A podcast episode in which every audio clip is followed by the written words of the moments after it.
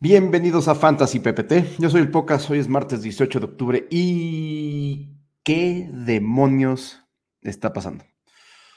Hoy me mandaron un tweet que dice que en estas primeras seis semanas de la temporada de Fantasy son las seis semanas más bajas en puntos en 13 años, lo que representa un 22% menos en producción que el año pasado. Si, si vieron el partido de ayer, ahí tienen una prueba fiel de cómo estos famosos prime time games han sido una porquería. Por ejemplo, yo tenía en dos de los equipos la opción de jugar a Cortland Sutton o a Mike Williams. Me fui por Williams y los dos receptores, que en teoría son los receptores número uno para sus respectivos equipos, producieron caca. Nada.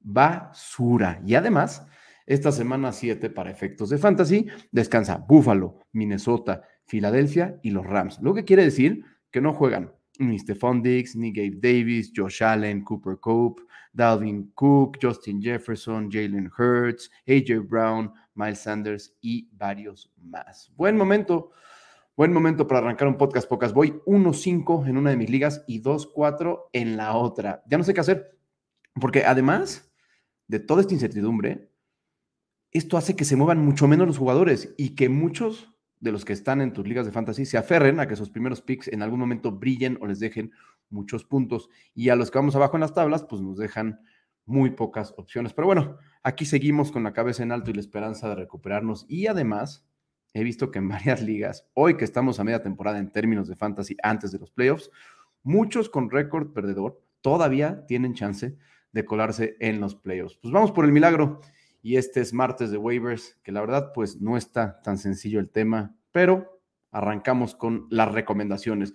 Vamos con la posición de running back. Eh, no, no quiero a Kenyan Drake en mi equipo eh, a estas alturas de la temporada. Entiendo que muchos lo tienen como la opción número uno de esta semana, pero parte de su buen desempeño fue, por un lado, la lesión de J.K. Dobbins y por el otro, pura suerte.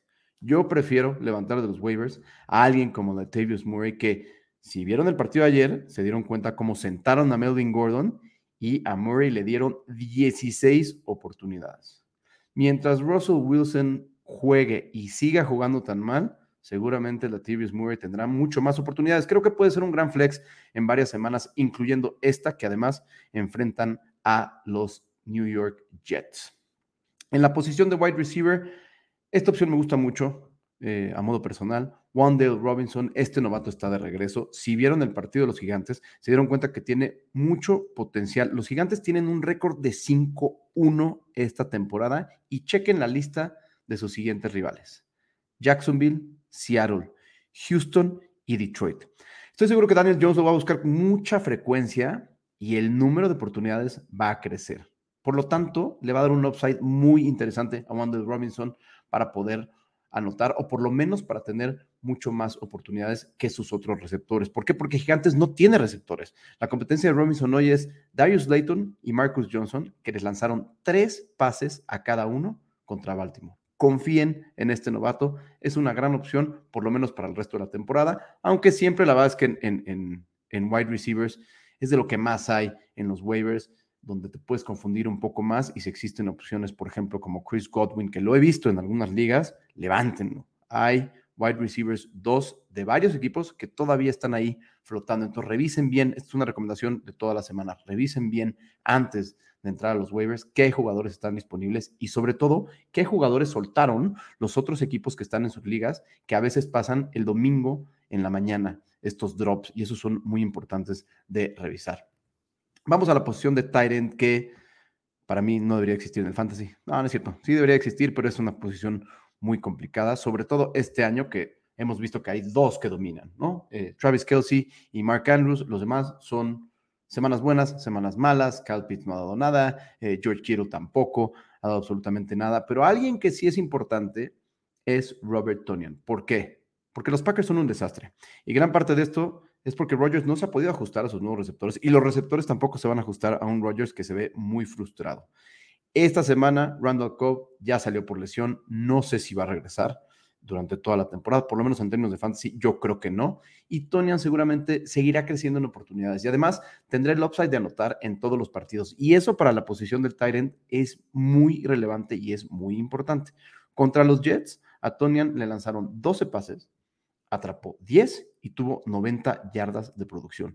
Gran oportunidad para aprovechar este momento con Tonian, que además esta semana va contra Washington.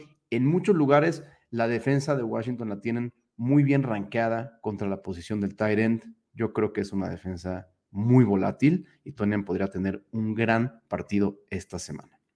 Vamos a la posición de quarterback. Sí, sí, sí, sí, sí, sí. Es un riesgo, pero todo indica que esta semana Dak Prescott esté de regreso y es una oportunidad de oro porque enfrenta a Detroit en casa. Y si no llegara a jugar, la siguiente semana enfrenta a Chicago también en casa. Es más, si Prescott no está listo esta semana, me atrevo a levantar de waivers a Cooper Rush. Todo esto con tal de tener ese upside contra la defensiva que más puntos le ha cedido a los quarterbacks esta temporada, que son los Detroit Lions.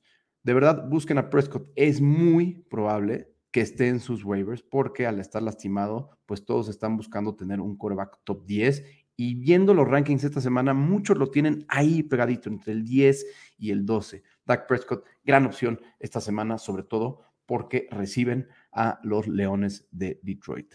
Y en la defensiva, pues es un gran riesgo, pero creo que es importante aprovechar el momento por el que pasa la defensiva de los Jets por dos razones. Una, los Jets fueron a Green Bay y tuvieron cuatro capturas de quarterback y un touchdown defensivo para convertirse en la defensa número uno de la semana 6. Y por otro lado, esta semana visitan a Denver. Y si vieron el partido de ayer, sabemos que tendrán muchas oportunidades para repetir esta hazaña. Si no tienes una defensiva top 5 esta semana, llámese un Tampa Bay, eh, creo que vale la pena arriesgar con los Jets porque el techo puede ser muy alto, aunque el piso puede ser muy bajo y podrías tener cero puntos, pero en fantasy mi recomendación es nunca eh, eh, confiar en las defensivas para ganar un partido. Son un buen elemento que te pueden dar un gran upside, pero tampoco son el jugador principal de terminación y nunca deberías de pensar que así fuera. Ahora vamos a esta parte de los trades, me gusta mucho. Hay ligas muy cerradas como las mías donde los trades pues parecen no funcionar, pero hay ligas que tienen más profundidad, que son de 10, 12 equipos hasta 14, donde puedes abrir estas oportunidades para ti. Y esta primera es muy interesante en la posición de running back. ¿Por qué? Porque en las primeras semanas recomendé buscar un trade por James Robinson y cumplió, pero ahora estamos viendo la tendencia a regresar hacia Travis Etienne, que en los últimos dos partidos ha tenido 13 y 12 oportunidades respectivamente. Y aunque Robinson y Travis Etienne Jr. están parejos en este sentido, Etienne ha sido más productivo que Robinson. La verdad es que siento que falta poco para que explote y le empiece a quitar oportunidades a Robinson. Si estás buscando un running back que pueda tener un buen cierre de temporada, Travis Etienne es una buena opción porque además vienen tres jugosos enfrentamientos en casa contra Gigantes, Broncos y los Raiders. Ármate un paquete y busca a Travis Etienne Jr.